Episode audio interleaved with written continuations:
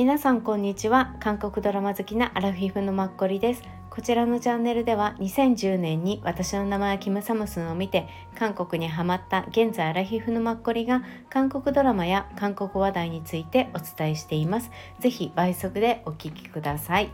今日は2023年9月2日土曜日になります。今日お話ししたいドラマは週末ドラマの本物が現れたと週末ドラマで次回から放送されるドラマになります。まずは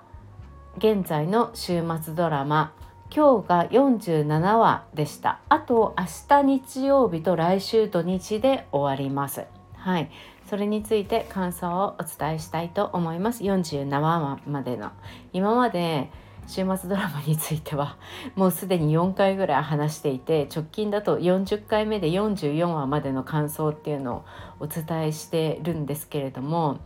まあ47話にしてやっとちょっと落ち着いてきたかなっていう感じです。はい、でまあ今回はおばあさんが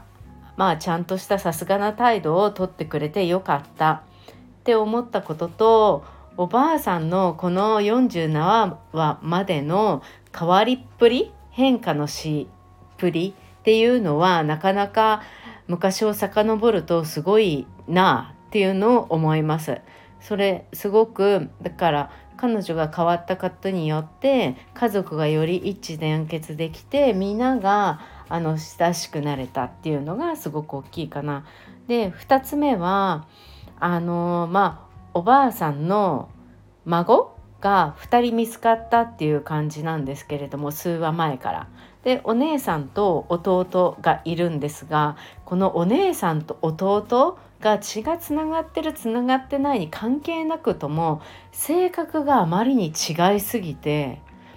多分ご両親は結構早く亡くなられていて多分お姉さんと弟さんで頑張って生きてきたっていう期間も確かあったかと思うんですけれどもお姉さんは今現在シスターになっているぐらいのあの人物像なんですけど弟さんがあまりにもちょっとねひどくて未熟なんですよね人間性が。だからお姉さんがそばにいてきっと育てたと思うはずなのになんでここまでの弟になっちゃったのかっていうのが若干ちょっと不思議って感じ多分まあ不思議のまま終わるんですけどっていうのはこの弟が結局来週も一悶着を起こして、まあ、彼が多分クライマックスまであのストーリーを運んでくれるんだと思うんですよね。そうそう。そんなね最後の2話ぐらいで急にいい人に多分なるんだと思うんだけど私の中では。いやわかんない。どうなんだろうな。どっか飛び立っちゃってそのままの性格なのかもしんないけどうんでも多分ねちょっとだけいい人になると思うけど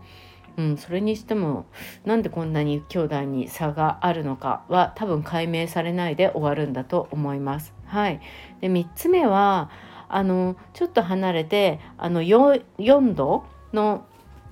主人公の女性の方の実の弟には、えー、と8歳かな6歳かなの娘がいるんですけどこのね親子の関係父と娘の関係っていつも見てていいなって思うんですよね。うん、あのこのおじ彼女にとって娘さんにとっておばあさんとまあおばあさんの弟さん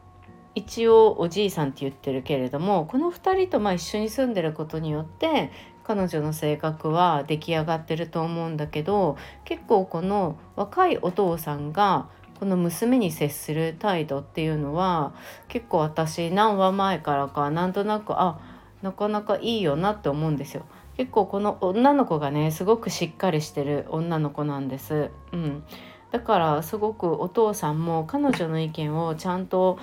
立てるっていうか、うん、彼女が納得いくように一応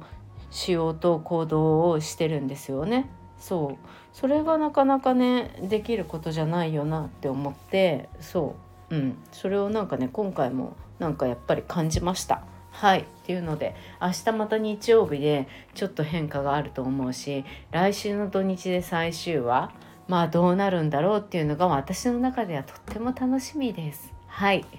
はい。では、えー、と次に9月16日から始まる KBS2 の週末ドラマについて。はい。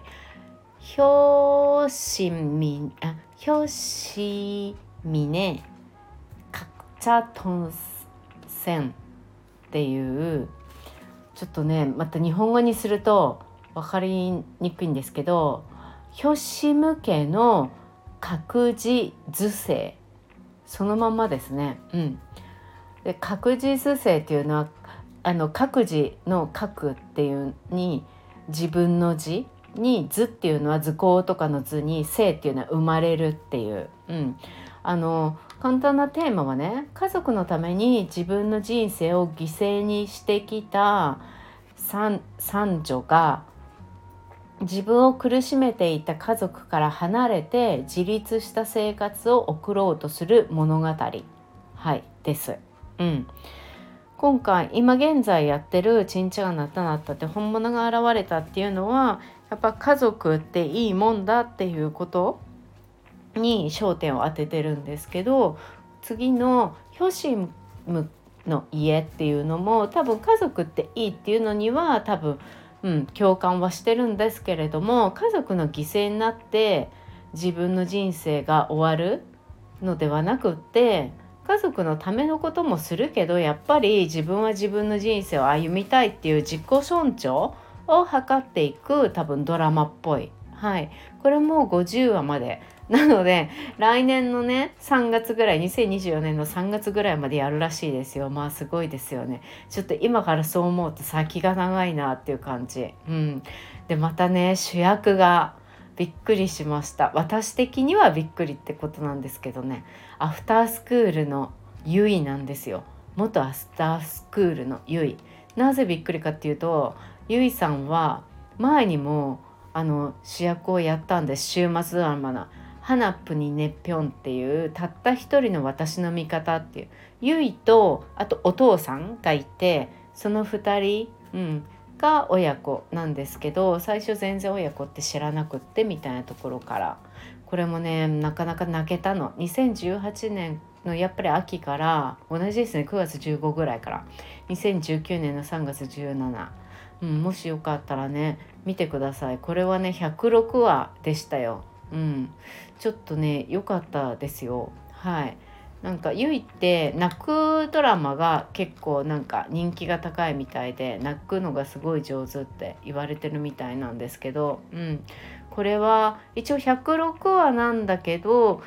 あのまあ短縮で53話、うん、全53話っていう感じになっていて一番最後の視聴率は45%。うん。でも51話が一番視聴率高くて46%っていう感じ。懐かしの40%台とかですよね。でも私もすごいこれ最初ね。最初っていうかすごい泣きましたね。このお父さんが本当に泣けるんだよね。そうそう。すごいまあ良かったんだけど。ゆいとかもねすごい似合ってて上手だった。はい。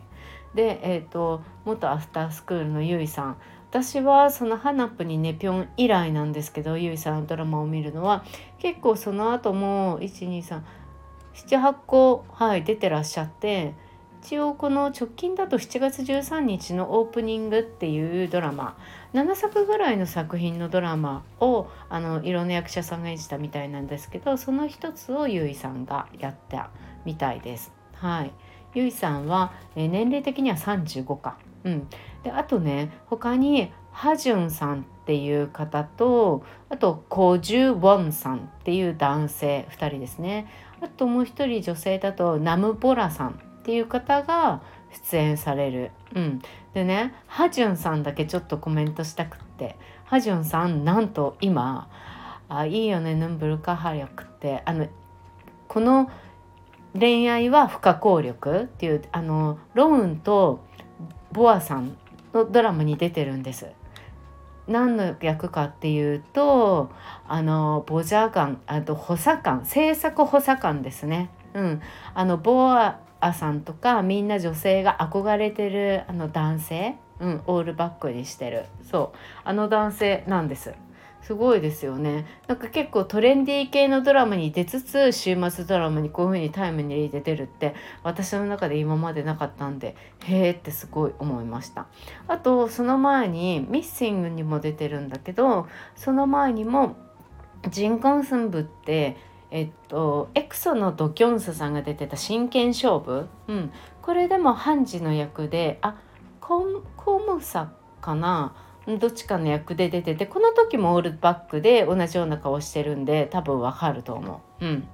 でその前はクレイジーラブっていうクリスタル FX の、うん、とあとキム・ジェウクさんのあれにも出てらっしゃったりとかします。うん、最近いろいろね出てるんだと思う。うん、